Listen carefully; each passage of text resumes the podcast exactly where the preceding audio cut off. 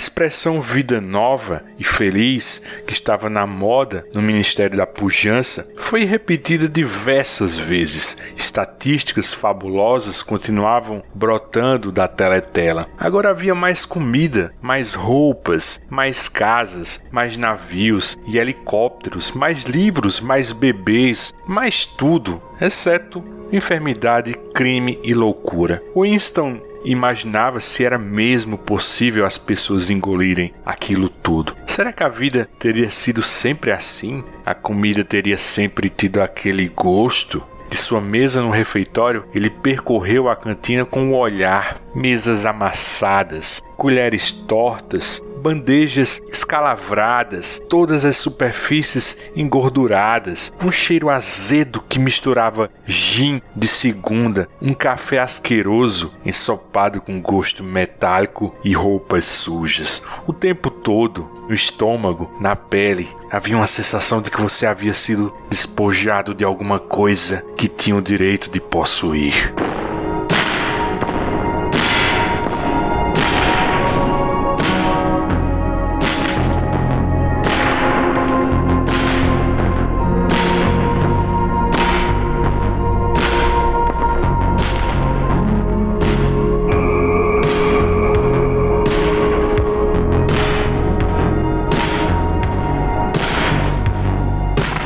Essa passagem foi adaptada do romance 1984, escrito por Eric Arthur Blair, ou como ele se notabilizou na literatura usando o pseudônimo George Orwell e publicado originalmente em 8 de junho de 1949. Costuma-se dizer que, se você somar os números de 1984 com o do seu outro clássico, Revolução dos Bichos, de 1945, o resultado final é que Orwell se torna o maior best-seller do século XX. Mito ou verdade, o fato é que a distopia futurística de 1984 ambientada numa Inglaterra que ficou para trás e foi anexada ao superestado da Oceania, está mais atual do que nunca e sua metáfora do totalitarismo deve servir de alerta para todos nós sobre o perigo da desinformação e o que significa editar a narrativa histórica em prol da visão deturpada de poucos.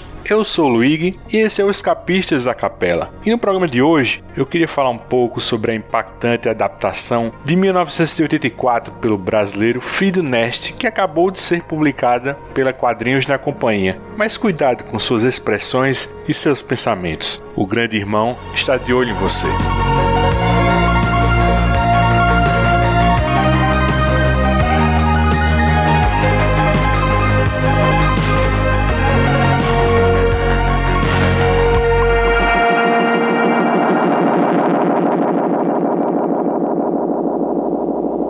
Antes de tudo, acho que você deve saber que 1984 é considerada uma distopia, certo? Distopia, que é uma inversão temática da utopia, né? Nos dois casos, sempre as duas geralmente estão associadas à ficção científica. Por via das dúvidas, eu vou desenvolver só um pouquinho assim, jogo rápido, beleza? Vamos lá. De acordo com o escritor e editor Roberto de Souza Causo, as distopias são a descrição de um lugar fora da história, em que tensões sociais, tensões entre classes, estão aplacadas por meio da violência ou do controle social. Como eu disse, a distopia é o contrário da utopia, né? uma utopia negativa. Isso fica mais claro quando a gente compreende a dimensão de uma utopia, né? Porque as utopias surgem como uma imagem invertida do real, né? Como uma contrapartida positiva da razão crítica, né? A utopia seria um mundo possível a partir do momento em que os mitos, as religiões, as ideologias, todas essas crenças são superadas. As utopias são racionais em excessos, justo porque fazem exatamente um contraste com a irracionalidade, né? Que impera nas relações sociais do mundo real. Na utopia clássica, você você costuma ver nações idílicas, né, habitadas por pessoas solidárias, né, cordiais, justas, em meio a uma ambientação com dádivas impossíveis, né, ou irrealizáveis no nosso tempo, né? A utopia é o sonho da razão, né? E pelo menos no, no ocidente, se a gente for estabelecer uma timeline ela fica ali entre o Renascimento e o século XIX. Portanto, a distopia, né, que no caso o reverso, é algo muito século XX, né, que tem o DNA do século XX, né, um século anti-humanista, né, onde a razão é corrompida, sofre uma radicalização. Se a utopia supera, né, uma ideologia na distopia, essa ideologia é potencializada para alienar e talvez oprimir as pessoas, né, transformando-as em uma linha de montagem, né, e às vezes, como no caso de 1984, produzindo massacres, né, com propensões totalitárias, né, em que a individualidade é sacrificada por razões de Estado, né. Na história do George Orwell, como você pode supor, o ano é 1984, né, mas essa não é uma informação confiável, né, talvez seja bem mais além, né, 10, 20, 50, 100 anos além, né. Ninguém sabe ao certo, né. O certo é que certo dia Winston Smith entrou na lojinha de quinquilharias do Sr. Sherrington, né, em um subúrbio afastado de Londres. Ele viu um caderninho com folhas em branco, né, que lhe chamou a atenção e decidiu comprá-lo. Não era algo proibido, mas se ele fosse visto com algo assim, ele poderia até ser vaporizado, ou melhor, executado pela polícia das ideias, né? Suas expressões eram monitoradas, né? E seus pensamentos podiam lhe trair, né? Essa Londres não mais pertence a um Reino Unido. Não existe mais uma Grã-Bretanha. O que foi a Inglaterra agora se chama de faixa aérea 1, a terceira mais populosa das províncias da Oceania. Será que sempre houve aquele cenário de casas do século XIX caindo aos pedaços, com paredes laterais escoradas com vigas de madeira, janelas remendadas com papelão, telhados reforçados com chapas de ferro enferrujado e os lugares bombardeados onde o pó de gesso dançava no ar, a salgueirinha crescia e se espalhava sobre as pilhas de entulho, e os locais onde as bombas haviam aberto clareiras maiores e onde haviam brotado colônias sórdidas de cabanas de madeira que mais pareciam galinheiros. Não adiantava, Winston não conseguia se lembrar. Ele ainda não sabia ao certo o que ia fazer com aquele caderninho, né? Mas fazer algo que sugerisse gosto pela solidão, né? mesmo que fosse apenas sair para dar uma, uma volta sozinho, né? sempre envolvia algum risco. Né? Havia inclusive um termo específico para isso em Nova Fala, né? que seria a versão reduzida e simplificada da língua inglesa, né? que vira a língua oficial do Estado em 84. Né? O termo específico era vida própria, né? assim, tudo junto. Né? Tinha um sentido de individualismo e excentricidade. Fazia pouco tempo que o Winston havia se separado de sua esposa Catherine. A única coisa que o Winston revela para o leitor é que ela era uma pessoa artificial, né, que repetia todos os jargões do partido, né? Em algum momento os dois não conseguiam mais conviver. Daí quando Winston chega em seu minúsculo apartamento nos condomínios Victory, né, ele meio que começa a se desviar de sua teletela e evitar toda aquela propaganda institucional, né? A programação era pensada para que você não pensasse e mesmo ali na, na sua casa você nunca estava inteiramente sozinho, né? A teletela podia estar lhe filmando, né? Podia ter microfones embutidos nas paredes, né? Então você precisava ter bastante cuidado para não ter um pensamento crime, né? Ou esboçar um rosto crime. E aí ele vai para um cantinho do apartamento, fora do raio de visão da teletela, senta num birozinho, toma umas doses de gin e começa a redigir um diário.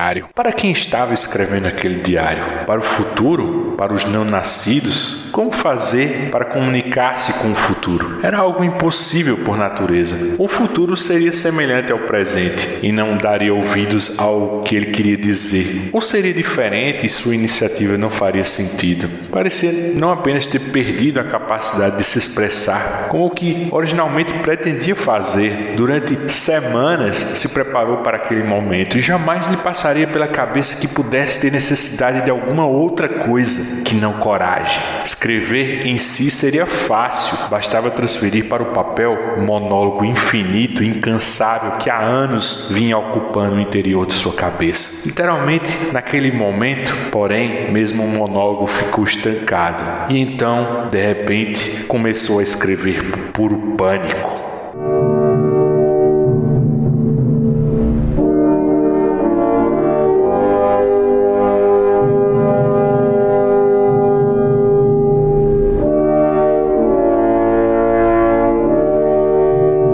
Nesse momento que o Winston formaliza o despertar dele, né? nesse momento que ele começa a se rebelar contra o sistema, contra o status quo. E a primeira revolução é feita dentro da cabeça dele, né? reorganizando os pensamentos e questionando o que estava à sua frente. Ele não estava mais seguro. A comparação pode parecer infeliz, porque muito provavelmente foi o Winston que deve ter sido a inspiração para esses personagens. Mas como o meu contato com 84 foi posterior, né, bem mais recente, o meu déjà vu parte de construtos que parecem ser decorrência da obra de George Orwell, né? Então, o Winston me lembra muito o bombeiro Guy Montag, né, o de Fahrenheit 451 do Ray Bradbury, que saiu em 1953, né? E nesse mundo, possuir ou ler livros é crime, né? E a função do bombeiro aqui é justo incinerar livros, né? E, e averiguar denúncias anônimas de pessoas que porventura não respeitam a lei e mantêm volumes escondidos em suas casas, né? Ou quaisquer outros lugares, né? Aí tem também aquela a Eve Hammond, né? De Vingança do Alan Moore e David Lloyd, né? Na década de 80. O autoritarismo, né? O estado policial de constante vigilância e supressão das liberdades civis, né? Nesse gibi é algo muito orwelliano, né? Tem tudo isso, né? Mas a passagem de 84 que eu meio que vi adaptado em V foi aquela da icônica tortura imaginária de Eve, né? Tudo bem que ela é fichinha perto da que acontece em 84, né? mas o princípio é praticamente o mesmo, né? A, a, tortura tem uma função de recondicionamento psíquico, né? Quem sair daquilo vai sair diferente, né? O humor é muito influenciado por 84, né? Você consegue ver isso também nitidamente na Liga Extraordinária, a partir da segunda metade do século 20, né? A, a presença do tipo de opressão que vemos no livro do Orwell, né? Na Liga Extraordinária do Ser Negro, né, por exemplo, é ambientado em 1958 e já se fala em um partido, né, que vem formatando a história oficial, né? Eles se livram do que não é conveniente para o governo né, e apagam dos arquivos individuais tidos como subversivos, né? No Gibi Moore chama pessoas como Mina Murray e Alan Quarterman de impessoas, né? O Orwell chama esses inconvenientes de despessoas, né? Winston só especula o que realmente acontece quando você ganha esse rótulo, né? O Moore, inclusive, afirma categoricamente quem seria de fato a pessoa por trás do grande irmão, né? Ele se chama Harold Wharton, né? Um general inglês, né? Ligado à banda podre do MI5, né? Inteligência Militar Britânica, que assume o poder do Partido Trabalhista, né? E transforma o Reino Unido em uma ditadura comunista. Isso, claro, é um, uma construção do Alan Moore, né? Feita na lacuna do enredo do Orwell, porque na Liga Extraordinária o grande irmão acaba ocupando também o cargo que foi do professor Moriarty em 1889, ou seja, ele é o M, né? Em dossiê negro. Talvez essa seja a única diferença substancial, né? Porque de resto o humor segue bem o riscado de 84, né? Porque a gente vê também um governo baseado do INGSOC, né? Ou socialismo inglês, ou Sossing, né? Na adaptação do, do Fido Nest. nesse universo Sossing corresponde a uma Matrix, né? Só que num mundo desperto, né? E isso pode parecer ainda mais assustador do que parece, né? Porque nesse mundo desperto não é a ilusão da realidade que te mantém ancorado num mundo de fantasia. É o duplo pensamento. O pensamento de Winston deslizou para o labiríntico mundo do duplo pensamento. Saber e não saber. Estar consciente e mostrar-se 100% confiável ao contar mentiras construídas laboriosamente. Defender ao mesmo tempo duas opiniões que se anulam uma à outra, sabendo que são contraditórias e acreditando nas duas. Recorrer à lógica para questionar a lógica, repudiar a moralidade, dizendo-se um moralista, acreditar que a democracia era impossível e que o partido era o guardião da democracia, esquecer tudo o que fosse preciso esquecer, depois reinstalar o esquecido na memória no momento que ele se mostrasse necessário, depois esquecer tudo de novo sem o menor problema. E acima de tudo, aplicar o mesmo processo ao processo em si, induzir conscientemente a inconsciência e depois, mais uma vez, tornar-se inconsciente do ato de hipnose realizado um pouco antes. Inclusive, entender que o mundo em duplo pensamento envolvia o uso do duplo pensamento.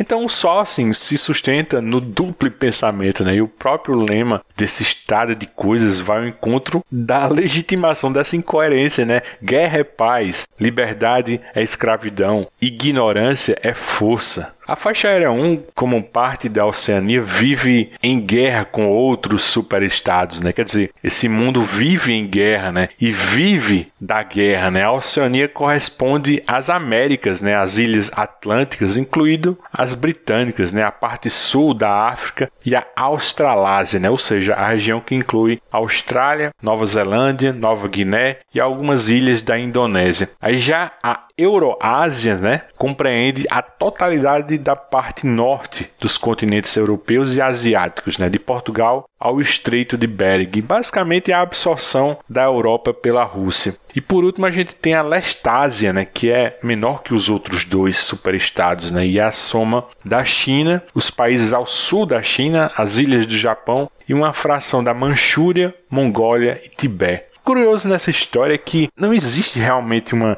diferença ideológica entre esses três superestados. Né? Os, os, três são regidos por variações do socialismo com algumas pitadas do stalinismo. Né? E por serem virtualmente iguais, cada um prega internamente o diabo sobre o outro. Logo, já que o, o Sócim é o socialismo na Oceania, o neobolchevismo é a versão da Eurásia, e na Lestásia não tem um termo redondinho assim, mas uma frase que traduzida significaria aproximadamente isoladamente obliteração da identidade, né? Aí como vivem em guerra, né, quase como se um proleta, né, proleta é como chamam-se os civis, é quase como se um proleta da Eurásia fosse um alienígena para o proleta da Oceania, né? Porque se houvesse intercâmbio entre as pessoas desses superestados, poderia haver paz, né? E paz iria arruinar o projeto de poder desses três superestados. E aí é que tá a pegadinha da coisa, né? Se a paz era evitada, né? Ninguém estava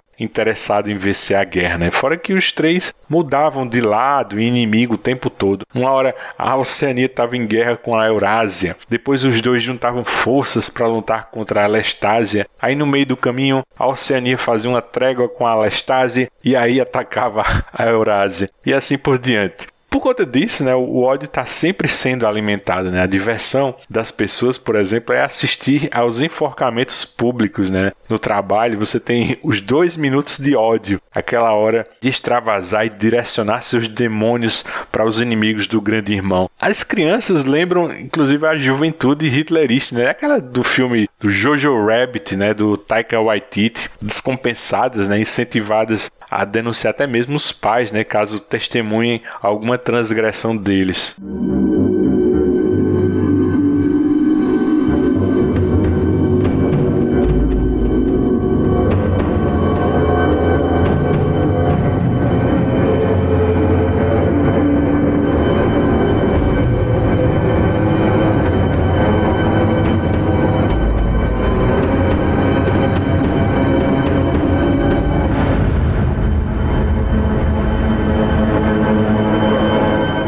Isso tudo funcionar, a estrutura do governo da faixa aérea 1 estava dividida em quatro ministérios, né? Quais são? Vamos lá. O Ministério da Paz, que fazia justo o contrário, né? Ele movimentava a máquina de guerra. O Ministério da Pujança, né? Que era a versão desse mundo do Ministério da Economia. O Ministério do Amor, que era tipo o Ministério da Justiça, né, a cargo do comando da Polícia das Ideias, e por último o Ministério da Verdade, né, encarregado das notícias, né, entretenimento, educação e belas artes, né. O Winston trabalha nesse último, né, no que chamavam de Departamento de Documentação. Vamos colocar assim, o Winston trabalhava numa espécie de gabinete do ódio, né, adulterando a história e alimentando as mídias com fake news. Liberdade é a liberdade de dizer que 2 mais 2 2 é 4. Se isso for admitido, tudo mais é decorrência. Eu não conheci o trabalho do Fido Nest, virei fã. Ele é um paulistano com seus 49 anos, né? Segundo a bio que está no gibi, o Fido trabalha com ilustração em quadrinhos há mais de 30 anos. Fez muita arte para a Folha de São Paulo né, e para a revista New Yorker, muita capa, né, desenhou os Lusíadas para a editora Peirópolis né, em 2006. Aí, seis anos depois, em 2012, fez a, a Máquina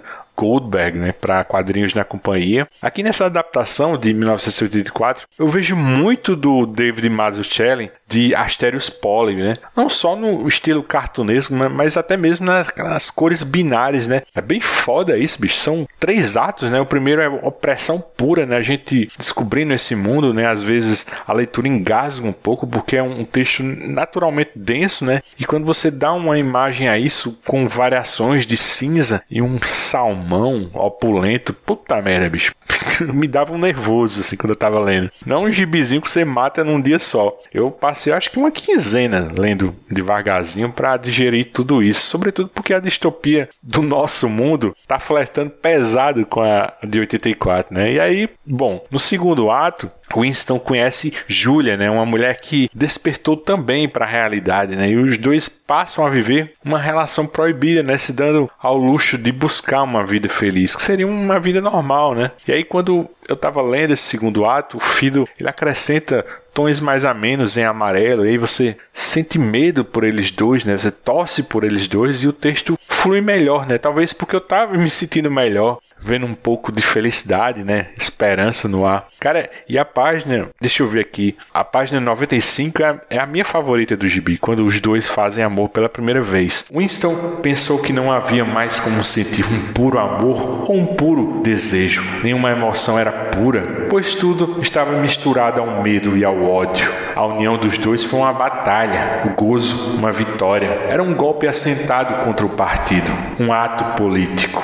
No terceiro ato, o mundo real em cinza e salmão volta à tona, né? Só que com Winston se sentindo melhor, né? Sem medo das consequências. Ele meio que fica em paz consigo próprio, porque ele sabia que seriam descobertos, né? Mas enquanto isso não acontecia, ele queria viver a vida, né? Winston reaprende a ser humano. Ele diz para Julia que se conseguissem sentir que vale a pena continuarem humanos, mesmo que isso não tivesse a menor utilidade, eles teriam vencido. Dessa edição da Quadrinhos na Companhia, da página 138 a 151, quando o Winston e a Julia começam a entrar em contato com a confraria, né, o grupo que faz resistência ao grande irmão, eles ganham um livro preto contendo a história secreta, ou vamos lá, teorias da conspiração que fazem mais sentido que a agenda do partido, né? E essas páginas são em prosa. Winston lê em voz alta e a Júlia fica na cama ao lado dele ouvindo. E aí rola uma narrativa em abismo, né? Porque você passa a ler o que Winston tá lendo, né? Por volta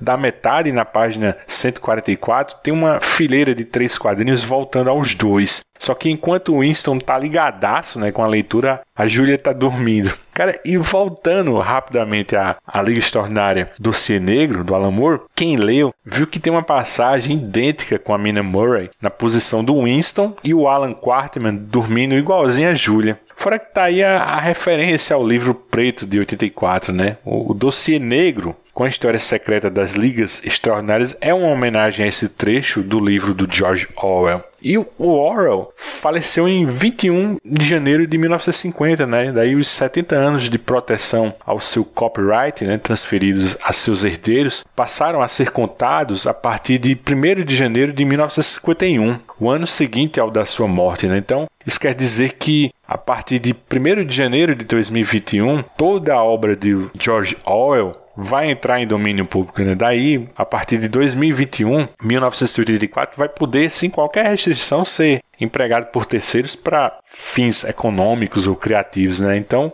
pode ter certeza que vai pipocar de edições assim para todos os bolsos e gostos, né? Filmes, seriados, outras adaptações em quadrinhos, quem sabe, né? Enfim, é uma história foda, né? Que te obriga a olhar para o nosso mundo e ter medo pelo futuro, né? Medo de gente negando que nosso país não seja racista, né? Que não seja intolerante, né? Medo de narrativas que colocam a ditadura militar como salvadores da pátria, né? Que torturadores são heróis, que nossas vegetações nativas são preservadas, assim, medo de um vírus que já matou mais de 170 mil pessoas, né? E ver gente negando a ciência, né? Político politizando vacina, sempre beligerante, né? Sempre travando guerras imaginárias com inimigos imaginários e no fim até parece que estamos a caminho do nosso próprio 1984. Quem controla o passado controla o futuro. Quem controla o presente controla o passado.